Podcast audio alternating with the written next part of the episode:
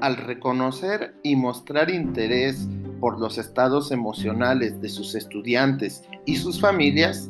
así como por los retos que enfrentan en el aprendizaje en casa y en la situación de crisis por la pandemia de la COVID-19, ustedes muestran una actitud empática que les permite crear o promover un ambiente favorable para el aprendizaje.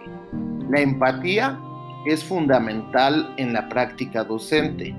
porque ayuda a comprender las necesidades de sus estudiantes y sus familias y, con base en ello, realizar los ajustes necesarios en la planeación de las actividades de aprendizaje y su evaluación, creando estrategias adecuadas a los contextos en los que viven y estableciendo una comunicación que favorezca la escucha activa y la observación de lo que no se dice.